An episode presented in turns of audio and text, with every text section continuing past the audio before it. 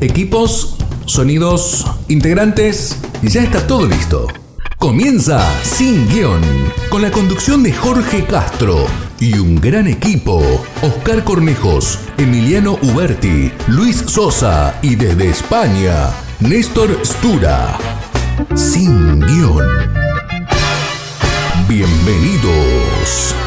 países como lo que estamos diciendo, donde la democracia es falsa, en realidad son una dictadura. Cuba, Venezuela, eh, Nicaragua están siendo una falsa democracia y se llaman así, se llaman democracia porque no pueden decir que son una dictadura, porque si lo dicen eh, directamente eh, pierden el apoyo de todo el mundo hoy en día, teóricamente. Pero eh, fíjate que es decir, la dictadura existe. Si la dictadura no fuese de ese tipo, quizás hasta sería un poco buena, pero la verdad es que no.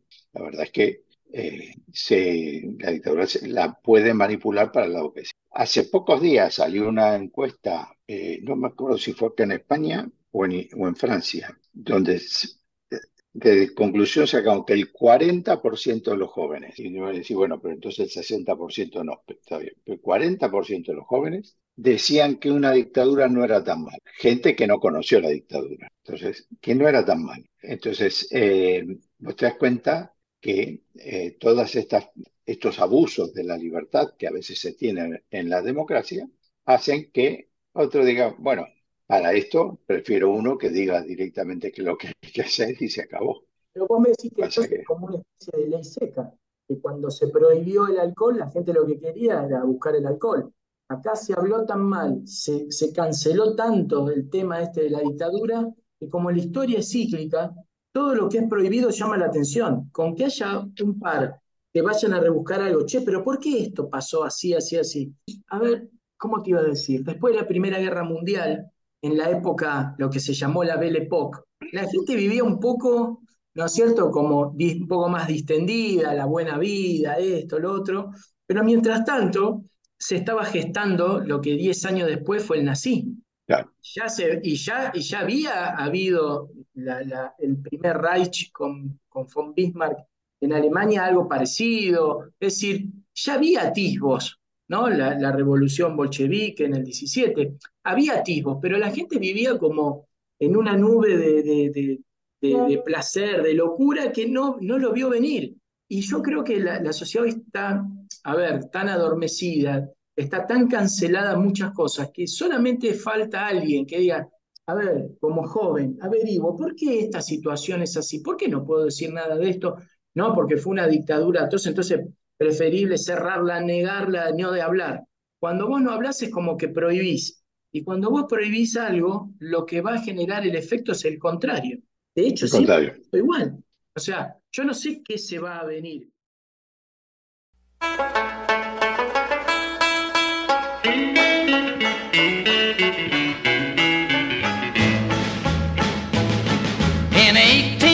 1814, we took a little trip along with Colonel Jackson down the mighty Mississippi. We took a little bacon and we took a little beans, and we caught the bloody British in a town in New Orleans. We fired our guns and the British kept a coming. There wasn't as many as there was a while ago. We fired once more and they began to run it on down the Mississippi to the Gulf of Mexico. We looked down the river and we see the British come And there must have been a hundred of them beating on the drum. They stepped so high and they made the bugles ring. We stood beside our cotton bales and didn't say a thing. We fired our guns and the British kept a-coming There wasn't as many as there was a while ago. We fired once more and they began to run it On down the Mississippi to the Gulf of Mexico Old Hickory said we could take 'em by surprise if we didn't fire muskets till we looked 'em in the eye. We held our fire till we see their faces well. Then we opened up our squirrel guns and really gave 'em well. We fired our guns and the British kept coming. There wasn't as many as there was a while ago. We fired once more and they began to run it on down the Mississippi to the Gulf of Mexico.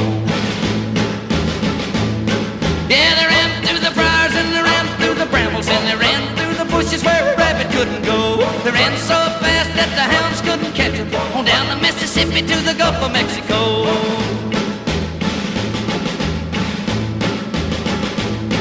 We fired our cannon until the barrel melted down. So we grabbed an alligator and we fought another round. We filled his head with cannonballs and powdered his behind. And when we touched the powder off, the gator lost his mind. We fired our guns and the British kept a coming. There wasn't as many as there was a while ago. We fired once more and they began to run on down the Mississippi to the Gulf of Mexico.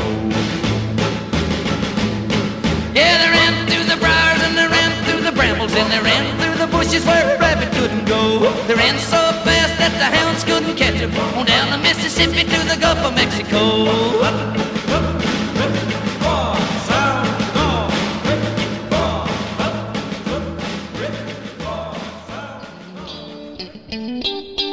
Mandanos un WhatsApp al 11 6526 4027 o buscanos en Facebook y Twitter como BT Radio y sumate a nuestra comunidad de amigos.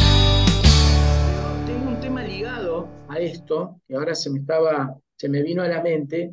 Sobre todo me interesa mucho la, la actualidad europea, porque desde acá de Argentina o de Sudamérica se cree en la, eh, que vivir en Europa es la panacea, como vivir en Estados Unidos, ¿no? Entonces, es, muy común hablar, sobre todo entre jóvenes, bueno, vos tenés hijos un poquito más grandes, pero los míos son jóvenes, que tienen sus amigos y que por supuesto comentan las ganas de emigrar, como nuestro amigo Luis, que hoy su hija viaja para, para París 15 días, como decir, es la meca de la cultura occidental, Europa, y obviamente que ellos la tienen re clara.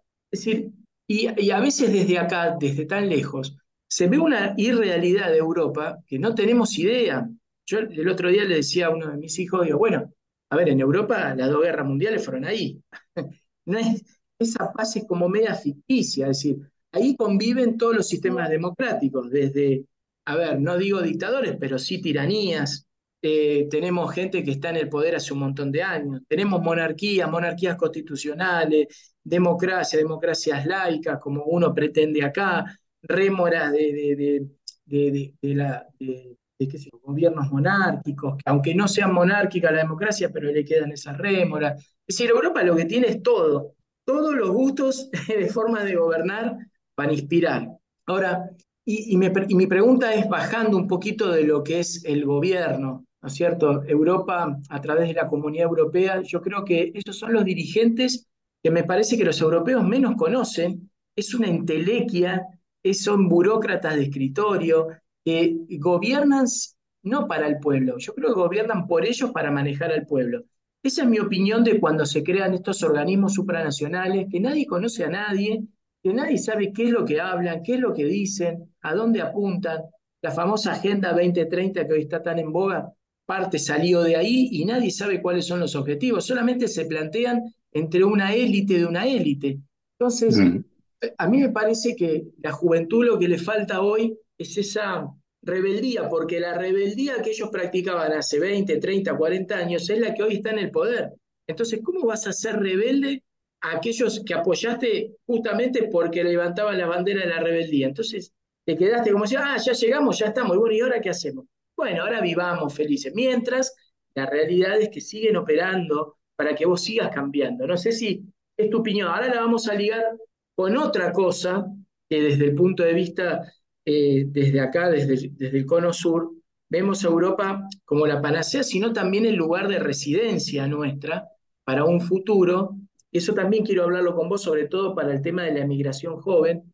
Eh, y también quiero hablar del tema de la guerra, porque acá, por supuesto que estamos tan lejos que no tenemos idea de absolutamente nada de lo que es, pero vos estás en el patio trasero. No es lo mismo mm. para vos que vivís allá que para nosotros acá. Pero vamos a cerrar un poco el capítulo de, estos gobiernos, en teoría, democráticos y occidentales. Me gustaría entrar en esta pequeña definición, Néstor, de lo que son estos organismos supranacionales en Europa, que acá todavía no tenemos muy, muy en claro qué son, el fallido que es el Mercosur, el NAFTA, pero en realidad lo que es acá en Latinoamérica, que nos hablan de la patria grande, de formar una unidad regional, yo creo que no tenemos la menor idea, pero si me lo podés ligar, ¿qué es para un europeo el gobierno de la Comunidad Europea?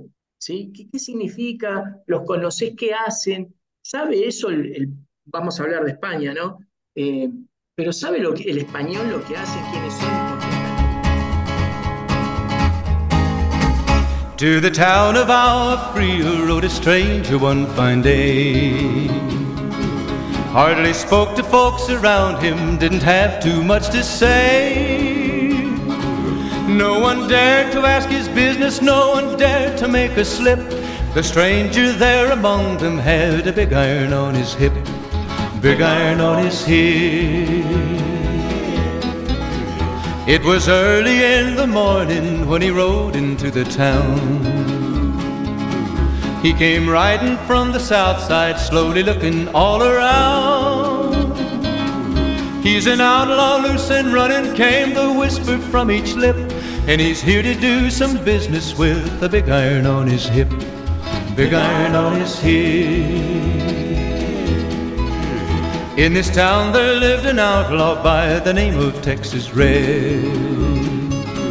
Many men had tried to take him, and that many men were dead.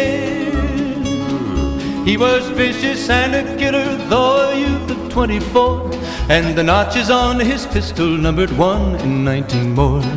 One in 19 more. Now the stranger started talking, made it plain to folks around. Was in Arizona Ranger, wouldn't be too long in town. He came here to take an outlaw back alive or maybe dead. And he said it didn't matter, he was after Texas Red. After Texas Red. Wasn't long before the story was relayed to Texas Red. But the outlaw didn't worry men that tried before were dead. Twenty men had tried to take him, twenty men had made a slip. Twenty-one would be the ranger with the big iron on his hip. Big iron on his hip. The morning passed so quickly, it was time for them to meet. It was twenty past eleven when they walked out in the street. Folks were watching from the windows, everybody held their breath. They knew this handsome ranger was about to meet his death, about to meet his death. There was 40 feet between them when they stopped to make their play. And the swiftness of the Ranger is still talked about today. Texas red had not cleared leather for a bullet fairly ripped. And the Ranger's aim was deadly with the big iron on his hip. Big iron on his hip. It was over in a moment, and the folks had gathered round. There before them lay the body of the outlaw on the ground. Oh, he might have went on living, but he made one fatal slip when he tried to match the ranger with the big iron on his hip. Big iron on his hip. Big iron, big iron when he tried to match the ranger with the big iron on his hip. Big iron on his hip.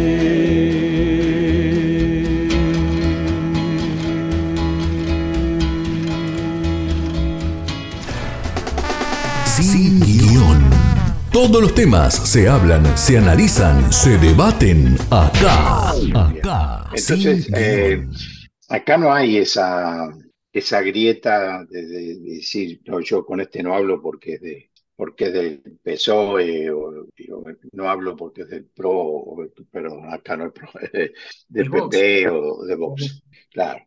Pero sí eh, que se critica mucho. Entonces, ya em, cada vez más, y en ese sentido es cada vez más la izquierda se va separando con temas eh, que son muy ¿cómo decirlo? Son muy importantes para el español.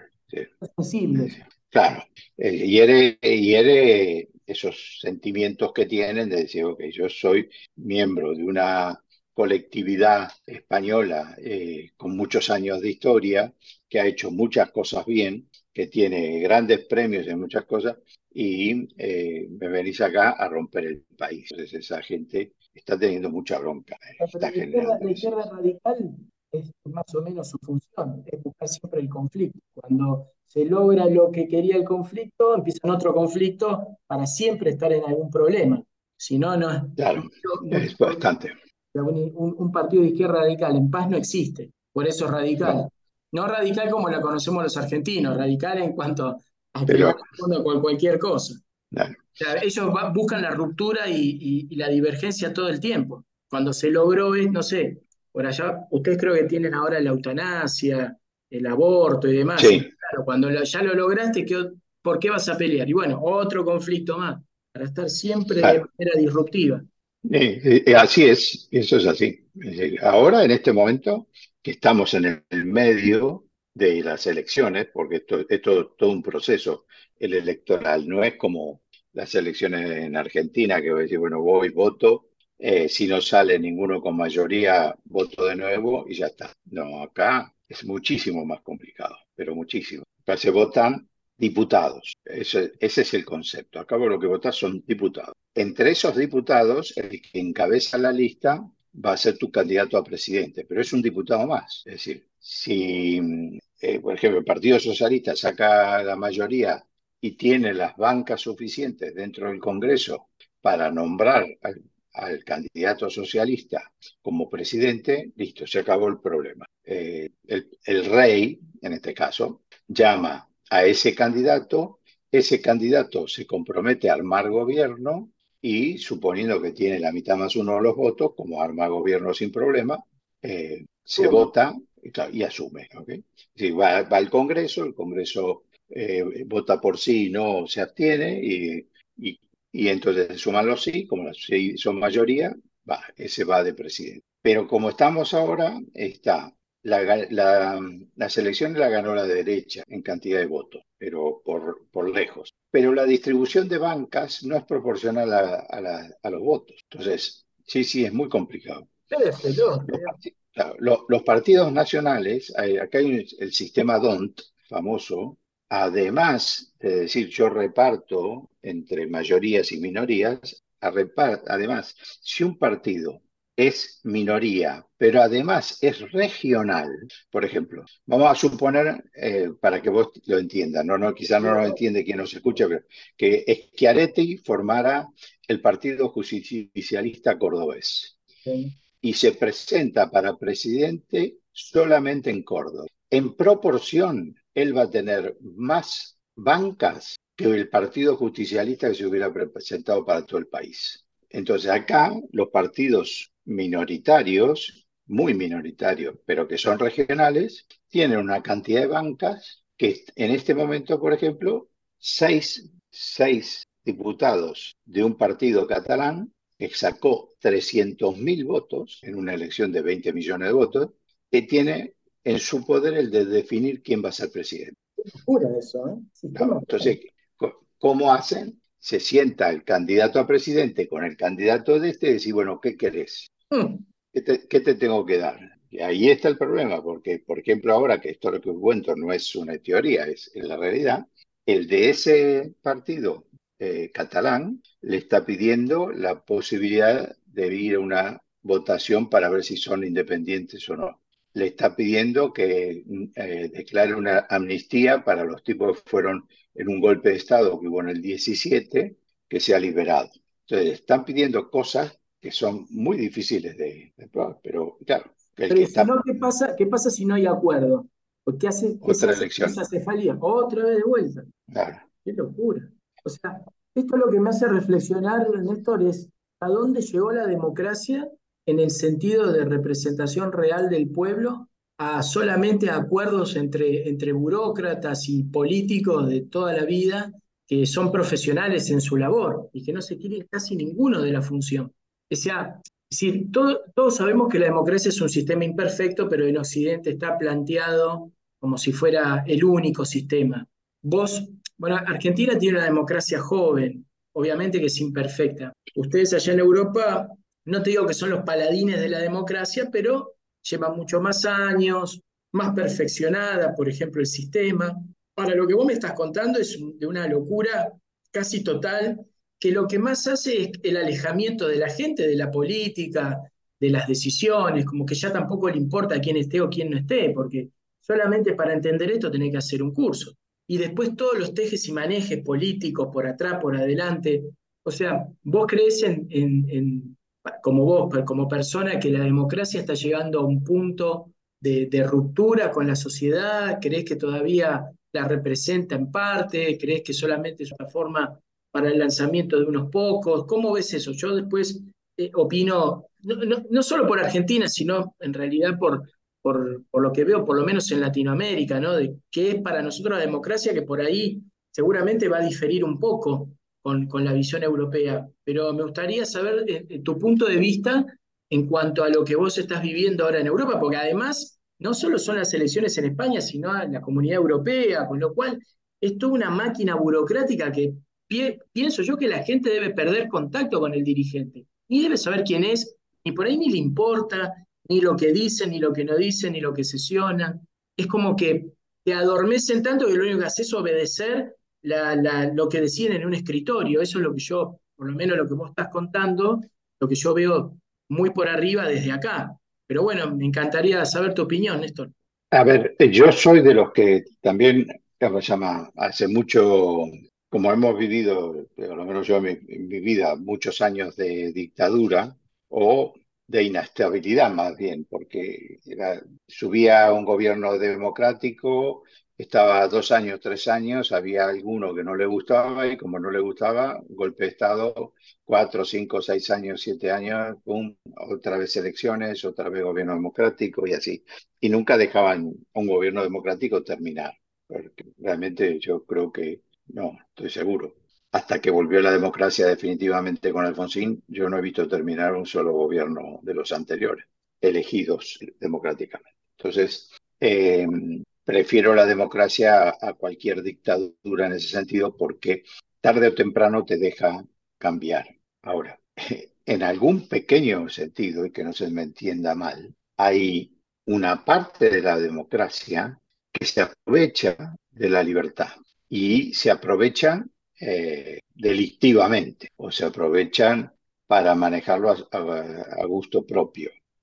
Lo vemos principalmente en varios países de, Hispanoamérica, donde las elecciones van a elecciones, sí, pero sabemos bien, Venezuela, Cuba, sabemos bien que no hay libertad detrás. No es que vas a votar a quien realmente vos querés, vas a votar al que te dejan votar. Y fíjate lo que estuvo pasando en, Nicaragua estos últimos tiempos, directamente los metían presos, los expulsaban del país o los mataban a los que se oponían. Entonces, la democracia es, es perfectible en principio, pero solamente sirve cuando vos tenés realmente una libertad de elegir que no te la puede impedir nadie y tenés educación porque ese es el otro tema de la democracia, es decir, vos podés manejar libremente al pueblo quitándole la educación, porque al quitarle la educación y, llenarle la cabeza con lo que se te ocurra,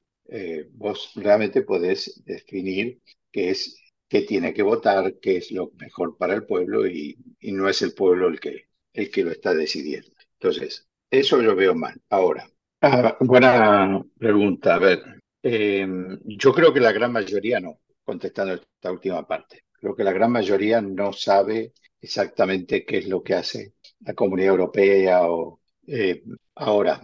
Es como todo, eh, eh, es interesante porque ahí vamos a lo mismo. Depende de quién esté en la Comunidad Europea, es un arma tremendamente beneficiosa o puede ser un arma suicida. Entonces, por ejemplo, hay gente que critica, yo puedo considerarme dentro de esos, a la Comunidad Europea porque es un gasto enorme. Superfluo o no, eh, dependerá. Pero te digo, la, gente que se va, hay españoles que se van a, a Bélgica, porque están todos en Bélgica trabajando, a trabajar para la Comunidad Europea, ganan, es decir, no una millonada, pero ganan unos sueldos que no los consiguen en España trabajando en algo parecido, siquiera cuando estoy hablando de, de un empleado normal, que, profesionales, porque generalmente el 100% son profesionales, lo que gane 5 o 6 mil euros al, al, año, al mes. Entonces, cuando acá capaz que ese mismo esa misma función puede pagarle 2.000, 3.000, entonces quizás es el doble. Entonces es un paraíso para muchos europeos ir a trabajar ahí, con lo cual también es un gastadero de dinero por todos lados. Ahora, ¿cuál es la ventaja? La ventaja es que en algunos temas tienen la firma final. Entonces, vos te podés apartar de una normativa eh, más o menos eh, razonable en cuanto a limitación de libertades o, eh, o por ejemplo, de, de restricción de gastos o de subida de impuestos, que llega un momento que ellos dicen, no, para, hasta acá. Eh, este impuesto no puede ser tan bajo, este impuesto no puede ser tan alto. Eh, entonces, eh, te viene decir, bueno, por lo menos yo sé que no pueden hacer lo que quieren. Por ejemplo, acá no, no se puede imprimir dinero. el que imprime dinero es la Comunidad Europea, pero también lo hace mal. Es decir, gran parte de la inflación que estamos viviendo en estos días acá, que no tiene nada que ver con la Argentina, pero que hay inflación, se debe a la emisión que hubo durante la pandemia. Y claro, justificaban la emisión de dinero durante la pandemia por la pandemia misma y porque decía que, bueno, para que no cayera toda la industria, etcétera, había que mover, movilizar el consumo. Sé. Ahora, por otro lado, y esto sí que nos involucra a nosotros por todo el tema de lo que pensamos, hoy ahí anda dando vuelta un proyecto que quieren que temas como aborto eh, sean un derecho en la Comunidad Europea. Ya no estamos hablando de que cada país regule cómo se hace, sino que ya es un derecho.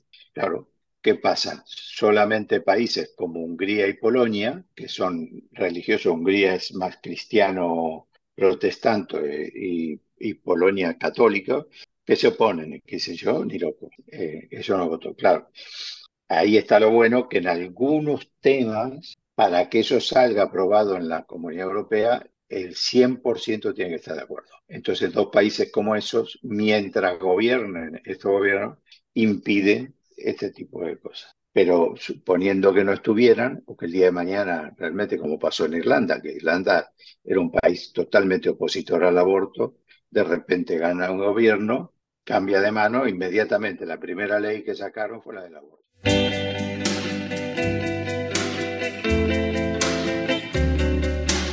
Oh, my love, my darling, for your touch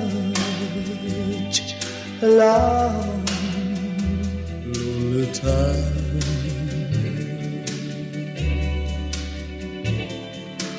time goes by so slowly. Time can mean so much. Are you still mine?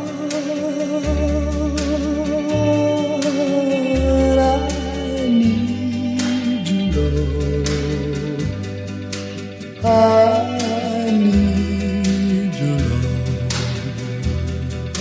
Godspeed. your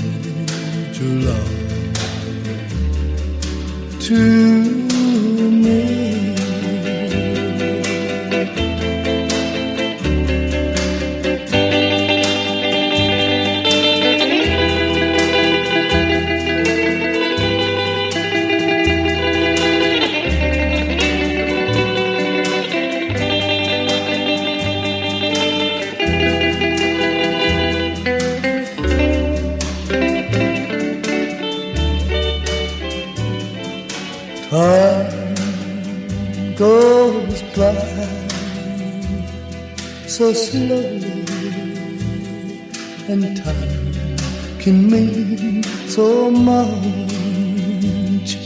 Are you still mine?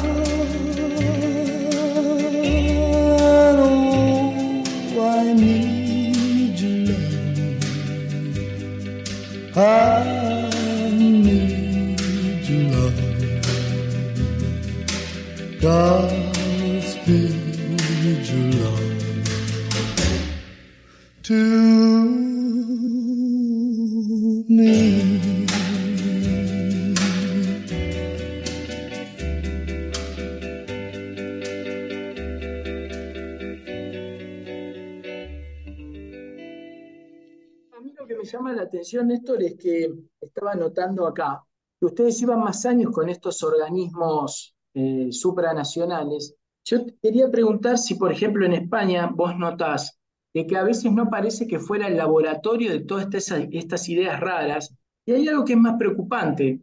La cultura y las tradiciones españolas, según cada pueblo, ¿vos creés que se vieron afectadas por estos organismos? O sea, en el sentido de como que se desmembró la cultura de un país o lo están haciendo o lo están sembrando para que cada uno, o sea, para que no exista ya ese amor por la patria, ese amor por la cultura, por tu propia tradición familiar y del pueblo donde naciste. ¿Vos lo notás a eso? ¿O todavía hay un sentido de pertenencia, en- en- por lo menos en España? Pero parece que No, yo- específicamente fuera el, el laboratorio de estas ideas medias raras que quieren implantar. Y no parece que en otros países lo hagan, parece que van siempre contra España. Qué raro todo eso. A ver, eh, eh, en parte, como vos decís, es, es raro. Yo no creo que sea a propósito. No creo que haya sido elegida como el chanchito de Indias para decir, bueno, acá voy a probar a ver qué pasa.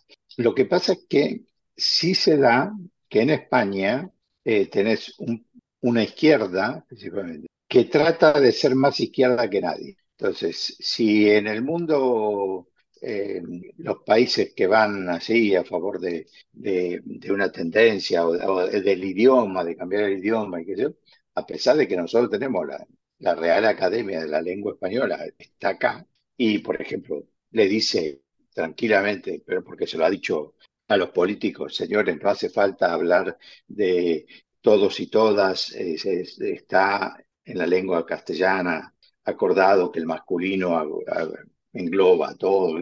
Vos escuchás dos políticos y si el, eh, uno de ellos dice todos y todas y el otro dice todos, ya sabes quién es de izquierda, pero lo sabes inmediatamente, aunque no sepan, nunca lo hubieras visto en pantalla, ni que, me pasó a mí eh, con un, un muchacho que entrevistaron, que no era político de carrera, lo entrevistaron el otro día, no sabe, no me acuerdo por qué motivo, y el tipo cada dos por tres decía, porque los hombres y mujeres, todos y todas, y los operarios, eh, o, o empleados y empleadas, este, este es zurdo. Y tal cual, en un momento pues, ya le hicieron una pregunta de tipo político, se autodeclaró bueno, votante de izquierda. Entonces, eh, en ese sentido, España es como que trata de estar al frente. Por eso España, eh, cosa más, aprueba Maduro, no dice nada de lo que pasa en Nicaragua, no sé, me refiero al gobierno actual, eh, que es socialista y en forma oficial, no dice nada.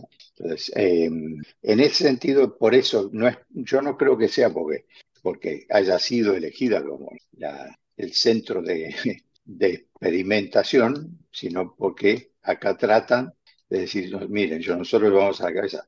Eh, ocurrió eso la vez pasada con, el, con la ley trans. Perdón, la ley trans fue otra desgracia. No, acá hubo una ley que se llamó Solo sí es sí. Ah, sí. No sé si la escuché. Sí, sí, sí, sí. Esa es, vale. Eh, por culpa de esa ley han bajado las penas de prisión a más de mil eh, violadores, eh, sí, gente y abusadores y todo.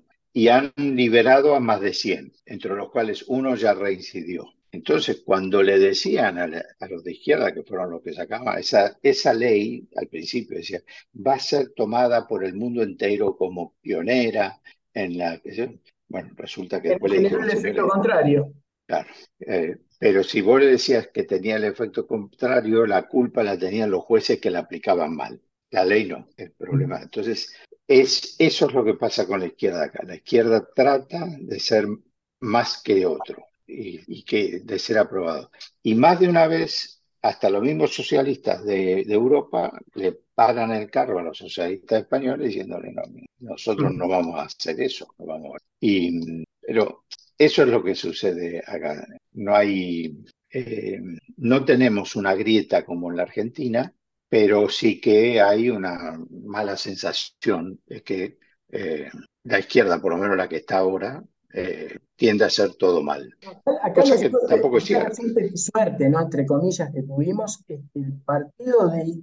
A ver, no se puede definir si es izquierda o derecha con la categoría europea, pero tanto la derecha como la izquierda, vamos a suponer, son nacionales.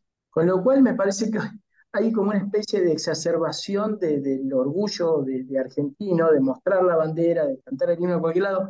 Me parece que aquellas personas que, que han escuchado algo de la política argentina, el peronismo salvó la colonización de la izquierda tradicional.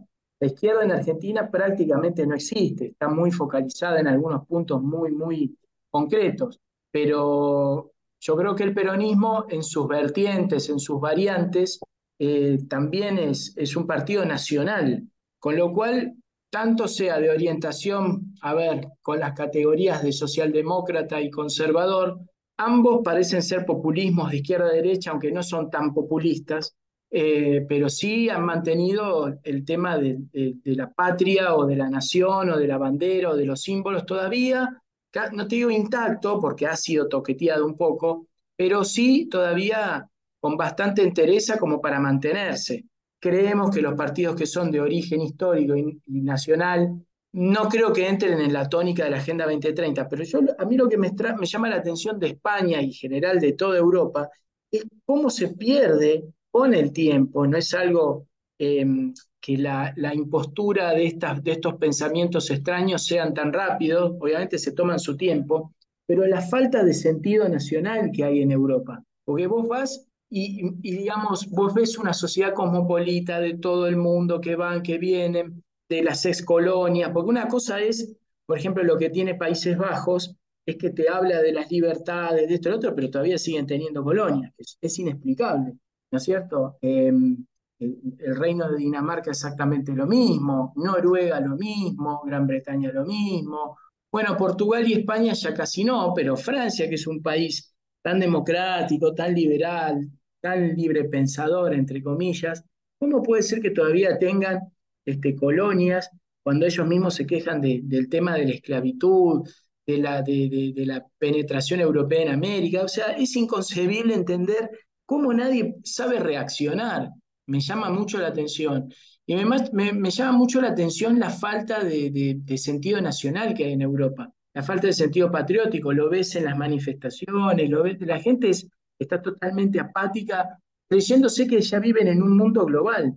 Y ese mundo global, que me parece que es lo que se viene, hay ya una diferencia entre lo que pasó en Estados Unidos, que fue una advertencia con Trump, ¿no es cierto?, con, con, con Bolsonaro, con Vox, que volvían a, otra vez a reivindicar valores nacionales que se habían perdido, muy extraño en Estados Unidos, de hecho sigue todavía liderando las encuestas, eh, es, es llamativo, es como que la gente, por ahí hay mucho adormecido, pero hay mucha gente que está pensando en decir que este soponcio de lo que es el globalismo no lo quiero más, porque si no, hechos como está pasando ahora acá en Argentina, como en Paraguay, como en Uruguay, como en El Salvador, son llamativos, fueron muchos años de, marea roja. Eh, no digo que haya gente mala, ¿no es cierto? No todos son iguales en, los partidos políticos, por supuesto, hay gente muy destacada, muy loable, pero yo no hablo de, de la gente del llano, yo hablo de, de aquel, el, el, que pergenia todas estas ideas raras. Esto es una entelequia de muy poca gente. No estamos hablando del dirigente, no sé, socialista, que por ahí va a una villa y da de comer y está más allá de que hay ideas que puede uno estar o no estar, pero es un tipo honesto, sencillo, humilde. Yo digo, estas entelequias mundiales que, dictaminan eh, patrones para todos los países que ni siquiera sabemos quiénes son, cómo te quieren modelar y cómo parece a que lo han logrado en algunos países. Por ejemplo, yo recuerdo así momentos históricos, ¿no? Cuando te decían, te hacían creer que Irak tenía armas de destrucción masiva, entonces justificaron una invasión mataron gente, mataron al tipo que ellos habían puesto para poner otro títere ahí, los tipos no tenían nada, pero después a nadie le preocupó por la población de Irak. Volviendo a lo que nosotros cuando entrevistamos a Raz Salam Naman, él nos contaba, es decir, nos hicieron entrar en una guerra que todo el mundo acá sabía que no existían estas armas letales en Irak. Y, justamente, y justamente sacaron al mismo dictador que ellos habían puesto. Es decir, son solo errores. Porque ¿cuál es la verdadera batalla acá? Es adormecer a la gente para quedarse con los recursos de los países. Esa es mi, humilde opinión. Y, bien, si yo no soy, a ver, ustedes ya saben los que nos escuchan, que yo soy una persona que he estudiado árabe, sé la cultura del Islam, no es una cultura que sea mucho de mi agrado, pero en esto debo decir que son uno de los pocos que se enfrentan a, las posturas de Occidente. Está bien, por ahí exagerando y poniéndonos a todos los occidentales dentro de una misma bolsa, sin discriminar. Y por ahí en ese sentido, eh, lo que sucedió en Estados Unidos fue como una especie de Islam en Occidente, es decir, un parate, es decir, basta de que nos impongan todas estas cosas, vamos a hacer un freno. Yo, yo veo mucha apatía en Europa, el globalismo solamente existe en la mentalidad de unos pocos en Europa. Vos vas a China y hablas de globalismo, no existe. Vas a un país eh, musulmán con una teocracia gobernante, no existe. Vas a países de cultura más tradicional, por ejemplo en Filipinas o en Singapur, que son países modernos, que son, eh, a ver, financieramente estables y más, pero tienen unos gobiernos raros y no son eh, muy democráticos. No, no les interesa la idea del globalismo, les interesa comerciar. Ahora, la, la figura intelectual del globalismo Solo la creen algunos europeos de algunas, de algunas élites. No sé qué opinás vos, Néstor, en esto, pero yo creo que, lo que la elección de Estados Unidos de Trump fue una especie de, de, decir, bueno, a ver, como la historia, como hablamos al principio, generalmente cíclica, es decir, pongamos un parate, basta de tanta cosa, basta de tanta colonización. No me parece un tema menor, porque si es otro de los temas que, que, que quería desarrollar con vos en esto que nos queda, es el tema de la guerra entre Rusia y Ucrania. Guerra que es totalmente inentendible para el público latinoamericano en general. No entendemos cómo un pueblo que prácticamente es una hermandad, ¿no? Eh, que tienen un idioma muy, muy parecido, costumbres muy parecidas. Eh, la mayoría son cristianos ortodoxos, la gran mayoría. ¿Por qué se están peleando? Entonces la pregunta sería, ¿qué hay en Ucrania y qué hay en Rusia en cuanto a recursos que alguien de fuera quiera ¿no es cierto? Y después, em, ¿a qué intereses representa cada uno? Si no lo entendemos así, es inentendible. Es lo mismo que si nosotros nacemos en una casa y somos primos, nos criamos de chico de golpe nos matemos. ¿Por qué? ¿Qué se quiere lograr? ¿Cuáles son las, las aristas que nosotros no vemos de todo esto? Y no digo que hablemos de la guerra, sino digo que Europa parece que vive en un mundo, Europa occidental, como que no existiera la guerra. Vos ves gente paseando, sacándose selfies, turismo, esto, lo otro. Es como que están dándole la espalda a algo que lo tienen ahí atrás. No sé qué se ve desde ahí, Néstor, porque quiero, quiero asociar todas estas ideas de la globalización. La guerra en Ucrania para mí es algo similar a lo que estamos hablando. Hay recursos, hay cuestiones que van más allá de la hermandad que podían llegar a tener. Hay picas, sí, pero de hecho para matar gente casi sin, es un sinsentido. Y después toda esta corriente emigratoria de Sudamérica a un, continente que se cree la panacea, pero para mí que está bastante lejos. Me gustaría saber tu opinión, enlazar estos, este, estos gobiernos mundiales con el desenlace de la guerra, cómo lo viven ustedes, porque me gustaría, si se puede, hablar también el final, dentro de unos minutos, los jóvenes de cómo se vive en Europa, qué expectativas hay, ¿Cómo ves vos el tema de, la guerra tan cercana, si se puede expandir? Pero vamos ahora a la primera pregunta. Es decir, estos entes globalizadores y que se quieren manejar, si vos estás de acuerdo con que Trump fue una especie de, freno para estos, eh, si en el mundo el tema de la, globalización es tan importante como lo es para los europeos, si vos ves esa, apatía del ciudadano europeo eh, con su cultura, con su patriotismo, sus tradiciones, y después lo, enlazamos con la guerra.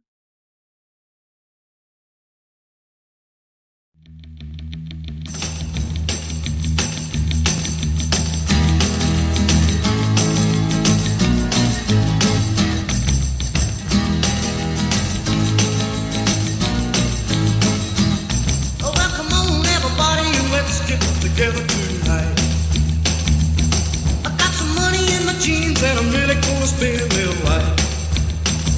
Well, I've been doing my homework all the week long, and now the house is empty and my folks are gone. Whoo, come on, everybody.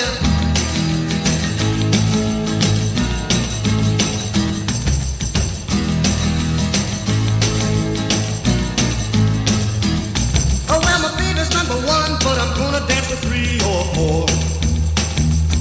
Uh, and the house will be a shaking from the bare feet are slapping on the floor.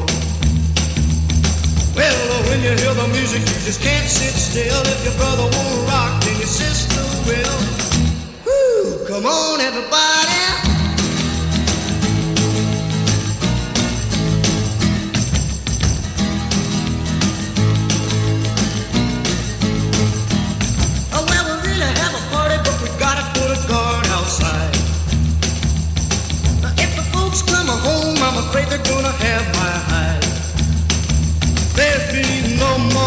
For a week or two. With the usual crew. Who cares? Come on, everybody.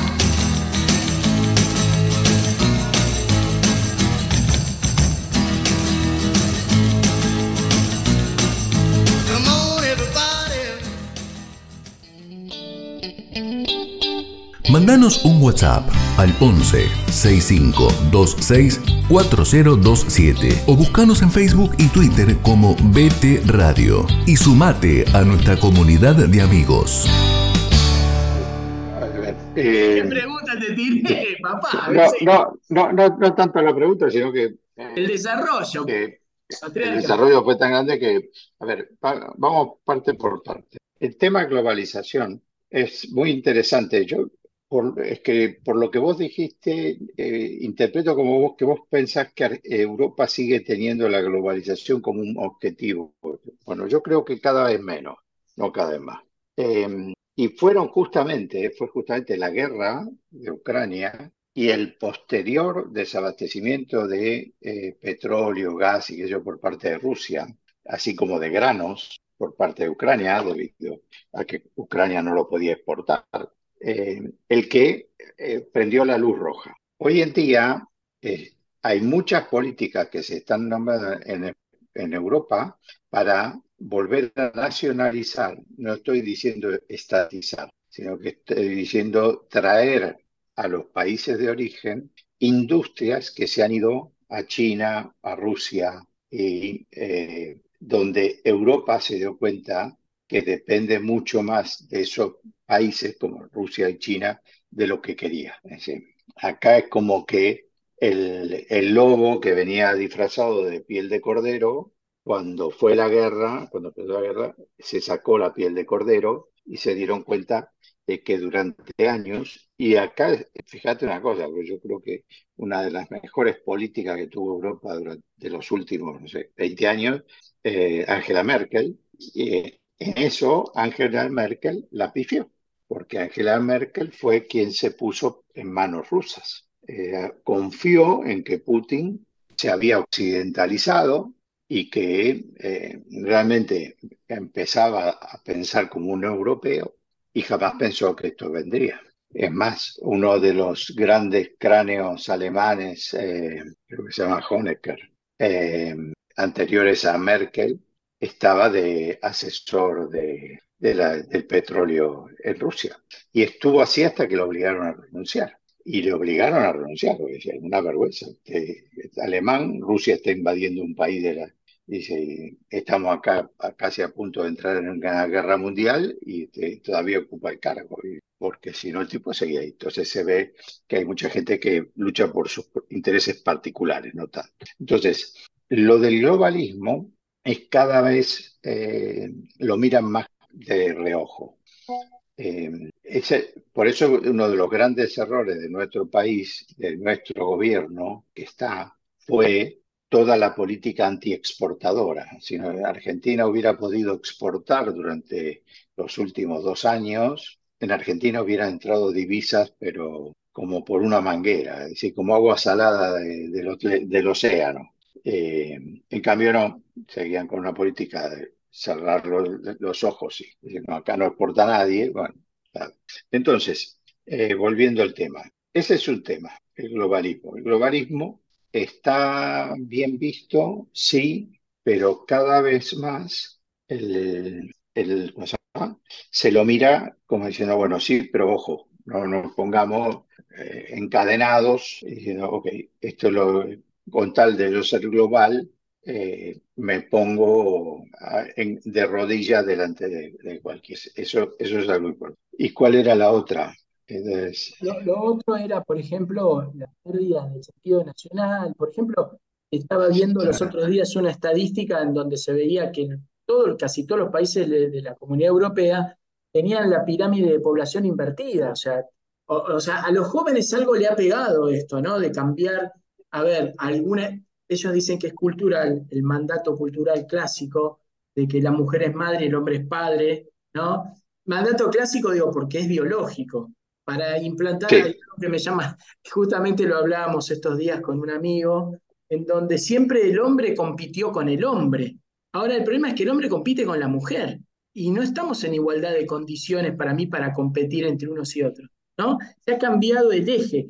Yo creo que parte de ese eje es lo que pasó mucho en Europa, si vemos, yo vi las pirámides invertidas, la verdad que es, es difícil porque también eso depende de que la población económicamente activa mantiene a los pasivos, con lo cual, tarde o temprano, es una implosión de un lío bárbaro.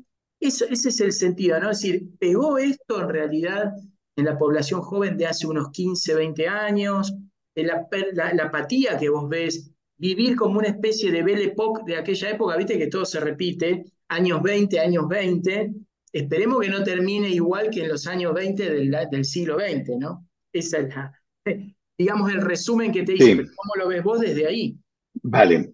A ver, eh, desde el punto de vista nacional o del nacionalismo, eh, vamos a decir, bien entendido, es decir, como uno se puede sentir un, argentino patriota, o puedo yo sentir la sangre italiana, es decir, ese patriotismo, ese, ese que se está perdiendo. Te voy a mandar después, o lo voy a poner ahí en el grupo, un video que me llegó el otro día, donde hace una profesora en una, en un aula francesa, donde hay una mezcla de chicos, eh, eh, no sé si lo viste, pero No, donde hay una mezcla de chicos africanos y le pregunta, a ver, de acá, ¿quiénes, cuántos son franceses? Entonces levantan la mano todos o casi. Bien, a ver, entonces le pregunta a uno, ¿vos te sentís francés? No. ¿Cómo que no? Pero no me acabas de decir que sos francés. Sí, pero no me siento francés. ¿Y qué sos? Africano. Otro negro, otro de Mali. Y, y otro dice, no, yo soy negro. ¿Y qué tiene que ver? Los franceses son rubios y blancos. Entonces, tenés una y bomba de es real. Claro, exactamente. Es, es, eh, es más o menos lo mismo que podría pasar en Argentina si en un momento le decís, vos te sentís argentino y si vas tanta bronca ya con lo que pasa en Argentina, que decís, ya no, no me siento más. Eh, ¿qué te sentís? Me siento cordobés, me siento correntino, porque Argentina es un, un lío tan grande, no quiero decir eso, otra eso, palabra más eso, fuerte. Néstor, ¿no lo ves como una especie de, de sutil reparación histórica, entre comillas, venganza de todos los países donde los europeos todavía siguen metiendo leña y, y exterminando? Así como pasó en Bélgica o No, en Francia, primero que no, prim- primero que no, no es tan así, es decir, ya no hay, es decir, la- las, las, eh, los exterminios que está habiendo en, en África y qué sé yo, hoy en día, eh, yo no sé si decirte todo, pero la gran mayoría está manejado por los musulmanes integristas. Es, eh, es la comunidad musulmana, pero la musulmana violenta, la que está metiéndose en todos lados, apoyados por Rusia porque ese es el otro tema que no, no hay que dejar pasar, es decir, donde hoy en día hay problemas, eh, Rusia está detrás, porque Rusia vuelve a la misma filosofía que tenía la Unión Soviética, es decir, los que somos un poco más viejos y recordamos la Unión Soviética, la Unión Soviética buscaba generar conflictos en todos lados. Alguien me podrá decir, Estados Unidos estaba igual, yo creo que sí. Claro, vos podés tener en casa una mamá buena y un padre violento, y si tu mamá te reta, decir, bueno, mi mamá me retó igual que mi padre, sí, pero mi mamá no me pega. Entonces, bueno, Estados Unidos quizás te armaba tanto lío como Rusia, pero por lo menos Estados Unidos te dejaba hacer en muchas cosas. La Unión Soviética no. Bueno, yo creo que Rusia hoy en día y China también, disimulando lentamente, está haciendo lo mismo en muchos países, metiéndose subrepticiamente. Está creando, por ejemplo, China está teniendo comisarias de policías chinos en países que no tiene nada que ver con China. Y ya se han quejado. Ya le han dicho, creo que Holanda fue uno.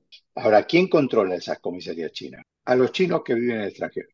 ¿Cómo? Sí, sí, a los chinos que viven en el extranjero. Ellos van, que se porten como corresponde con sus eh, compatriotas, que no haya problemas de, cosas entre los chinos. Después, si hay problemas con los holandeses, le da lo mismo. Pero, eh, y claro, eh, ya hubo un reclamo formal del Departamento de Estado, es decir, del, de, de, la Cancillería, diciéndole saque todo de acá, porque no puede estar. Pero entonces, eh, volviendo al tema, yo creo que ese nacionalismo, que podríamos decir que es bueno, eh, es bueno en cierto, que es ese nacionalismo de decir, bueno, yo soy argentino y como argentino prefiero que se exporte carne argentina y no uruguaya. ¿okay? Entonces, si acabo ves, vas y compras del supermercado este lomo, dice hecho en Argentina o importado de Argentina, carne pues, me lo compro. El otro uruguayo no, se lo compren los. ¿okay? Ese tipo de nacionalismo no es, es sano. No sería sano si yo agarrara al uruguayo y lo tiro a la basura, o ser uruguayo, qué sé, pero, ese, bueno, ese, ese que se está perdiendo.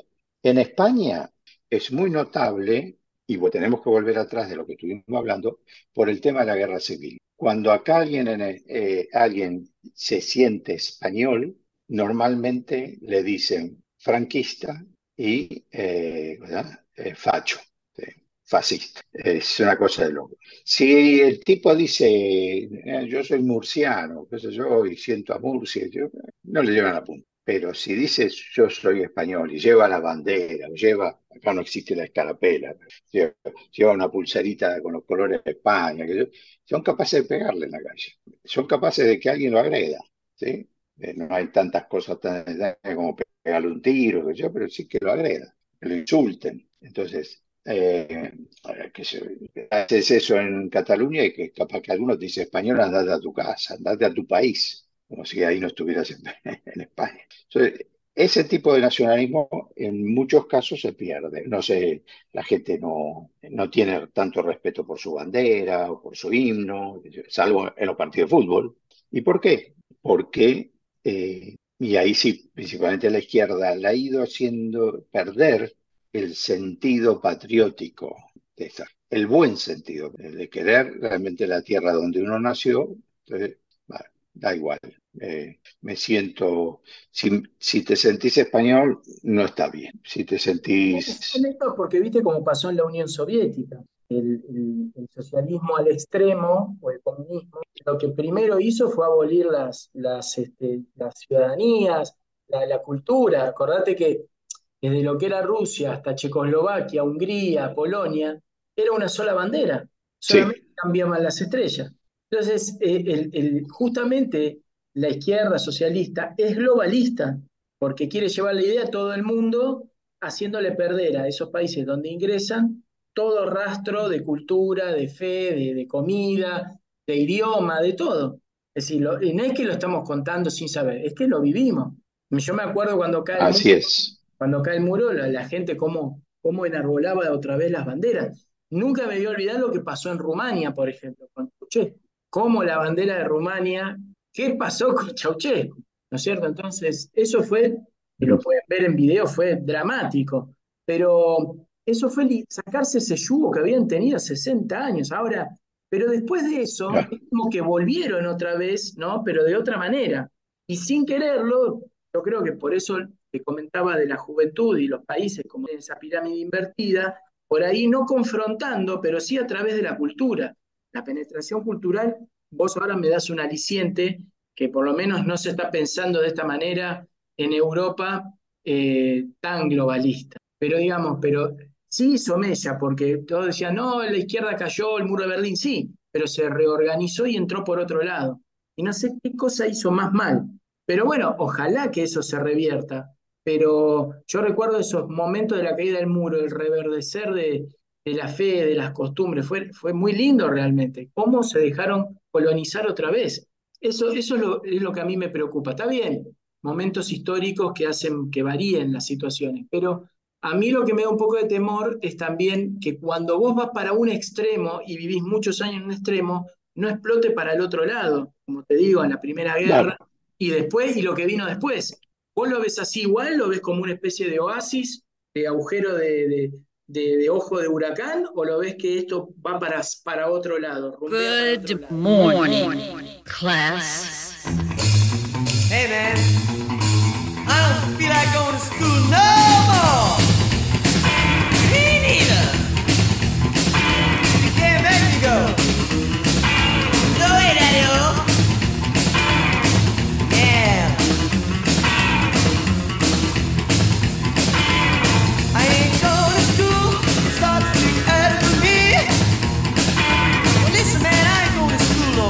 It starts much, much too early for me. I don't care about reading, writing, arithmetic, or history. I'm gonna walk to the corner meet my little Marie. I'm gonna walk to the corner meet my little Marie. Well, she's the only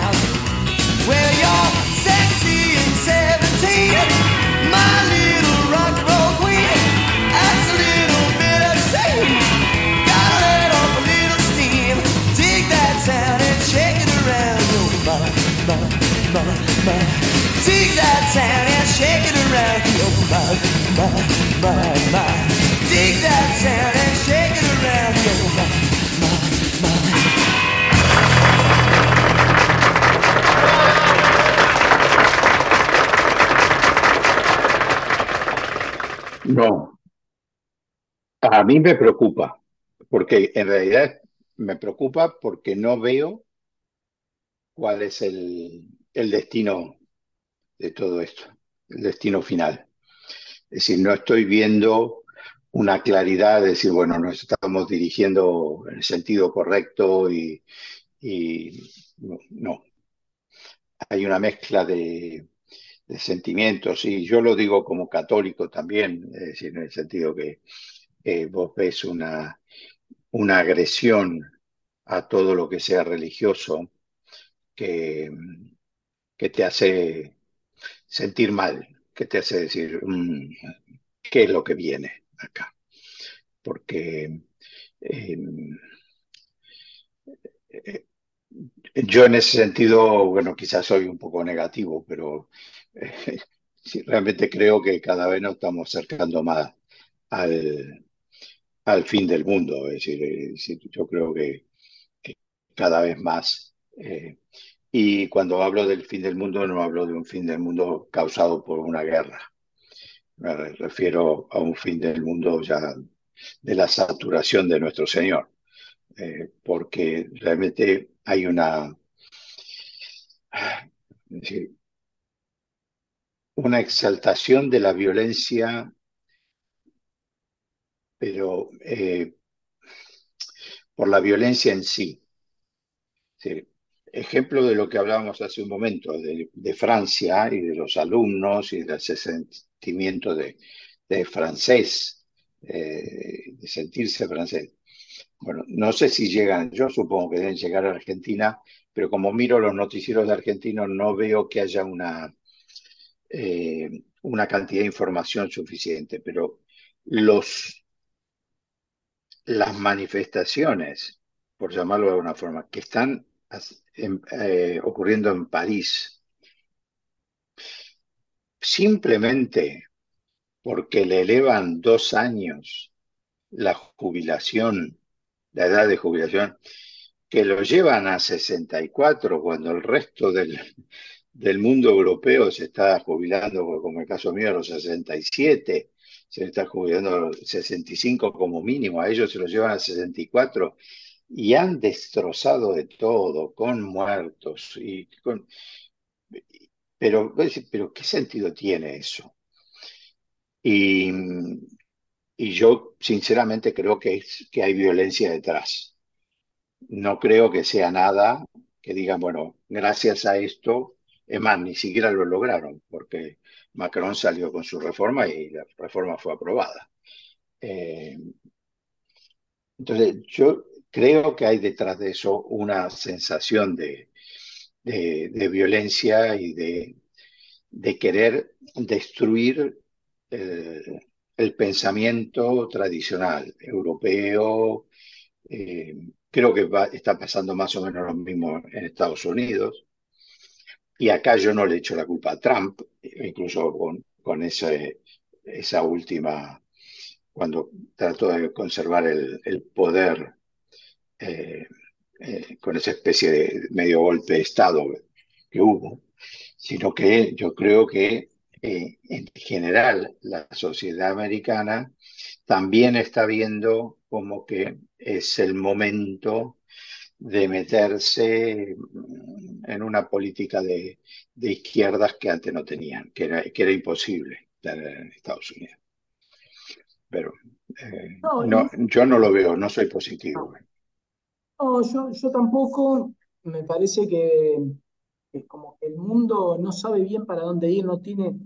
A mí lo único que me, me asusta un poco, como digo, como la historia suele repetirse muchas veces, que esto no desemboque después en alguna locura extrema del otro lado, porque cuando esto es como la ley seca, como hablábamos antes, ¿no? Cuando algo se prohíbe, cuando de algo no se habla, la gente tiende a ir a lo prohibido.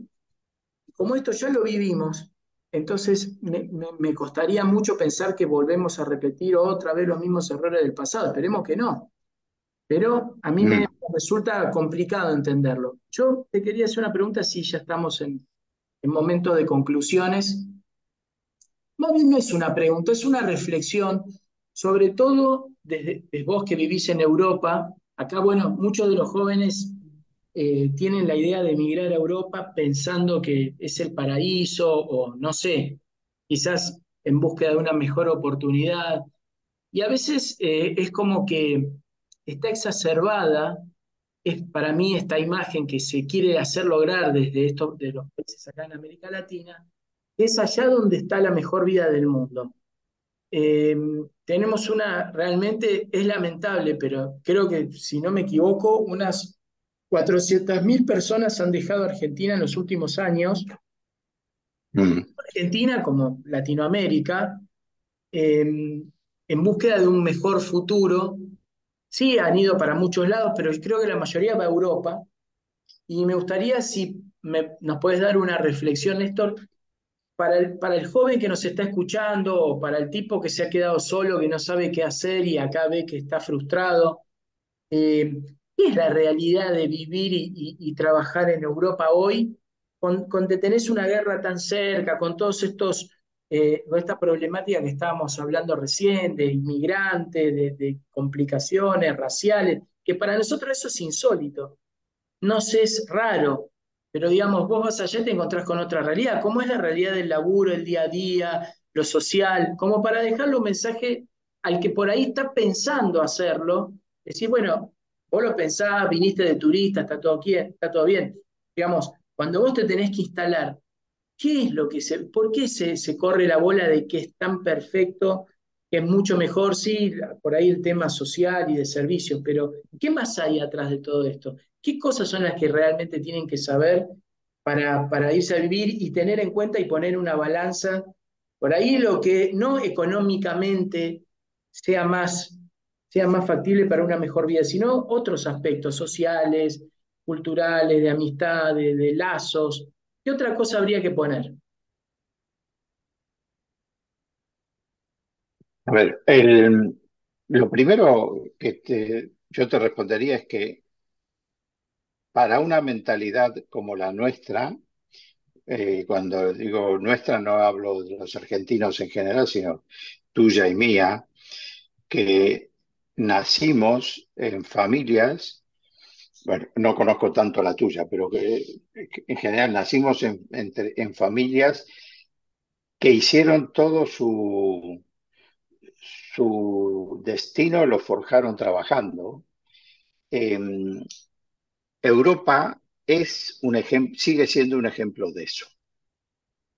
Entonces, si hay un argentino, eh, ya sea que tenga 18 años como que tenga 60, que a mí me dice, no, es que yo tengo un primo allá y la pasan muy bien y qué sé yo, y que la verdad es que eh, me voy a ir, yo le digo, mira, ¿qué hace tu primo? Eh, no, no, no, lo que pasa es que mi primo llegó como eh, con conocimiento de albañil, qué sé yo, nosotros somos descendientes de europeos, entonces tuvo los papeles y como tenía los papeles consiguió enseguida y se puso como albañil y resulta que ahora tiene una empresa de reparaciones y qué sé yo y le va a fenómeno. Entonces tu, tu primo trabajó. Ahora, si vos pensás que venís acá y tenés un cartel ahí que te dice, Juancito, bienvenido a España, acá está tu puesto de trabajo, eh, no, no es así. Y si no estás dispuesto, salvo que vengas ya con un puesto de trabajo, si no estás dispuesto a sacrificar eh, lo- los zapatos durante un tiempo buscando trabajo, y vas mal, vas mal. A ver, eh, yo voy a dar mi ejemplo, que es muy, eh, que aclara bastante. Yo llegué a España en el año 2002, en abril, principio de abril. De principio de abril hasta principio de septiembre, mayo, junio, julio, agosto, septiembre, no te fuiste con meses, 20 años, te fuiste ya con una edad 48 años, 47, 48 años tenía en esa época. Eh, eh, de- en cinco meses yo no conseguí trabajo. Recién empecé a trabajar en septiembre. Cuando empecé a trabajar en septiembre, el- la empresa que me empleó acá en Murcia, eh, que pertenece o pertenecía en ese momento, ahora no sé si él la sigue llevando, pero a un miembro del Opus Dei y que se, eh, se relacionó muy bien conmigo pues, por ser católico, en esa época no pertenecía al Reino Christi, pero sí que venía siempre de ambientes católicos. Y que, eh, esa persona me tomó a mí con el sueldo mínimo que podía pagar. Es decir, eh, yo tenía 48, casi 50 años, no sé cuántos años de experiencia como ingeniero y empecé ganando el sueldo mínimo. Y me lo dijeron claramente, me dicen, eh, si todo va bien, en dos meses, tres meses te subimos el sueldo.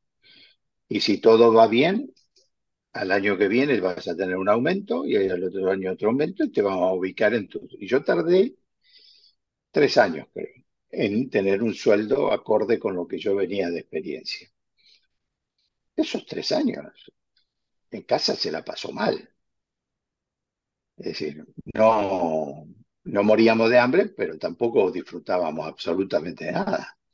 Entonces, si yo pensaba que venir a Europa y que en algún momento quizás pensé eso, era decir, bueno, mira, acá tenés mi diploma y acá tenés mi currículum, a ver, abran paso, que yo voy a buscar dónde está mi escritorio.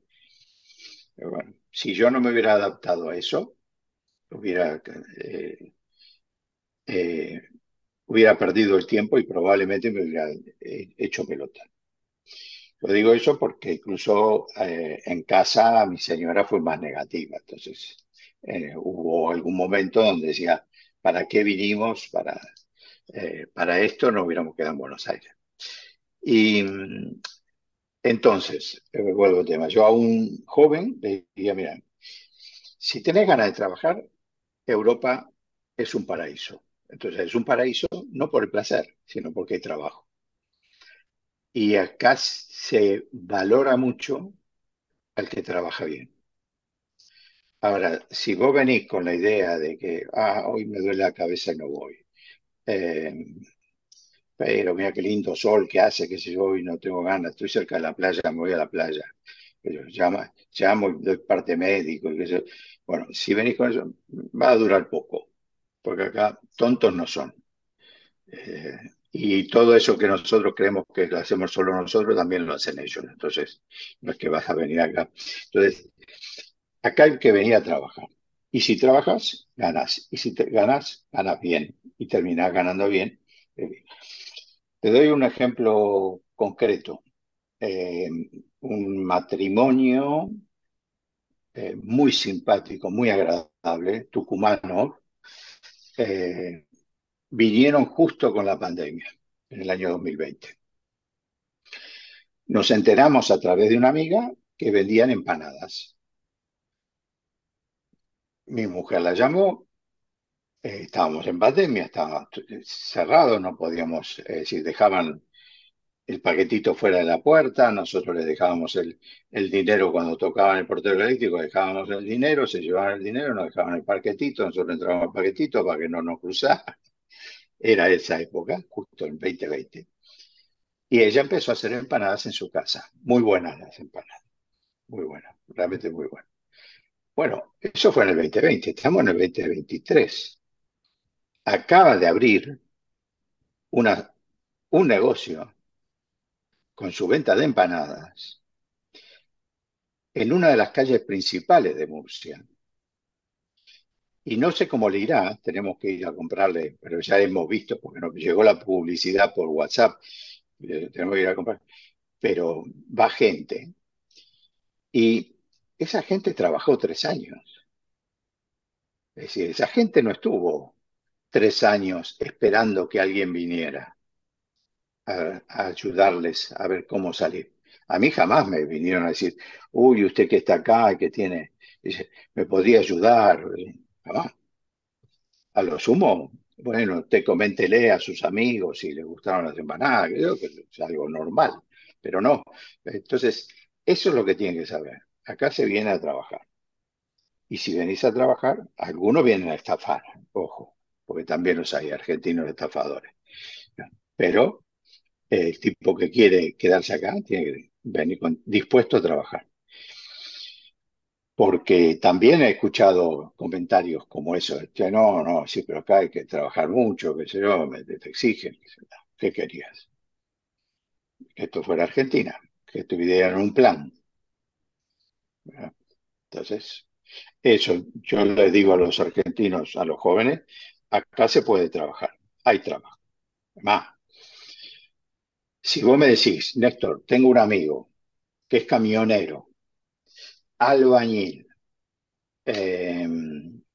y tendría que buscar en internet, pero la, la cantidad de empleo que hay y no se cubre porque no hay gente capaz, y aparte de eso, tiene eh, documentos, o puede tramitar sus documentos, yo te digo que empiece a escribir desde Argentina, lo que sea, porque ahí los camioneros se, acá se están volviendo locos la empresa de transporte para conseguir camioneros. Camioneros, es decir, no estoy hablando de un experto en conducción de, drones, por, camioneros. Y esos ganan bien. No se va a llenar de guita, pero ese entra ganando bien, probablemente dos, tres mil euros por mes. Y con esa vive una familia, tranquilamente. Pero es que vive una familia. Si la mujer además puede trabajar en alguna otra cosa, si se agarran cuatro o cinco mil euros, eso es un montón de dinero. Eso es un montón de dinero. Pueden comprarse su casa, pueden comprarse su coche. Entonces, eh, no es, no es tontería. Entonces, hay que averiguar bien eso. Pero hay profesiones que hay mucha demanda y hay poca oferta. ¿Por qué? Porque el, el español no quiere, quiere estar en su casa, contento, cómodo, qué sé yo. Si tiene que agarrar un camión y recorrerse de acá hasta Francia y llegar mañana a la noche en Francia, dice, no, eso. Ahora, Néstor, lo que vos me contás en cuanto al, al dinero y la posibilidad de trabajo, ¿qué es lo negativo? ¿qué es lo negativo de Europa? Sí. ¿O qué es lo negativo de qué? No, ¿qué es lo negativo de Europa? Porque me hablaste del trabajo y de las posibilidades económicas, son interesantes. ¿Qué es la contraparte? Y bueno, la contraparte es que depende mucho de dónde estés, puedes llegar a estar solo. En España, la gente es muy abierta. También depende mucho de los lugares. Por ejemplo, yo no iría a vivir a un pueblo de una comunidad autónoma que tenga lengua propia. Porque es muy probable que si vos vas a un pueblo del País Vasco Mm, y si no sabes eu- euskera, te quedes sin hablar con nadie. mm, Te van a hablar, pero lo indispensable. Te va a hablar de la de la farmacia para venderte sus su medicamento, te va a hablar el del café, pero se da vuelta y habla con otro en euskera y no te enteras qué le dijo. Eh, el catalán es igual. Entonces hay que tener eso mucho cuidado. Yo, ¿te acuerdas de Juancito? Que tengo que llamarlo, que no sé si sigue estando acá en sí. Cataluña. Eh, yo se lo dije, mire, eh, busquen trabajo donde sea y donde quieran, pero en lo posible no busquen trabajo en una comunidad autónoma donde tengan lengua propia, más con la profesión de ellos, ¿eh? porque te la van a exigir y te vas a sentir frustrado.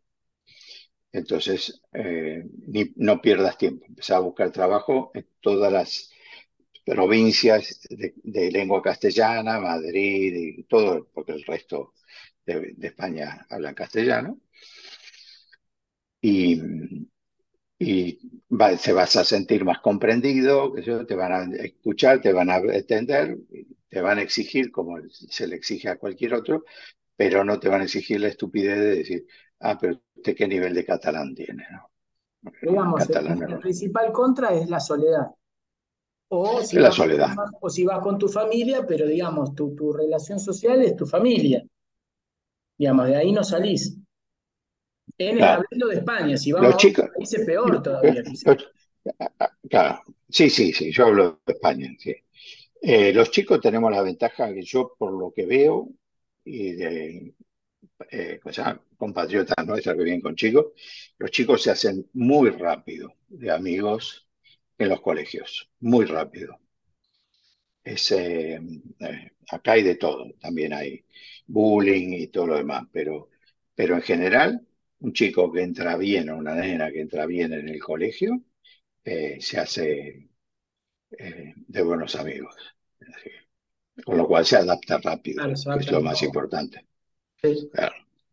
No, bueno, entonces yo, digamos, es, es más o menos lo que, lo que se piensa, pero claro, es tanto el apremio económico que hay acá que no importa prácticamente nada, ¿no? Es decir, salir del Claro. apremio, tratar de ver si puedo ayudar a la familia. Sabemos que a nivel profesional eso por lo menos es superior, pero bueno, yo ya, y lo cuento porque yo en la pandemia hice bastantes trámites para irme a vivir a Canadá y la verdad que fue una desilusión. Primero por, por cómo viven en Canadá, las leyes que, que te imponen, tanto sociales como laborales, que uno tiene que aceptar, la verdad que no, no lo pude hacer.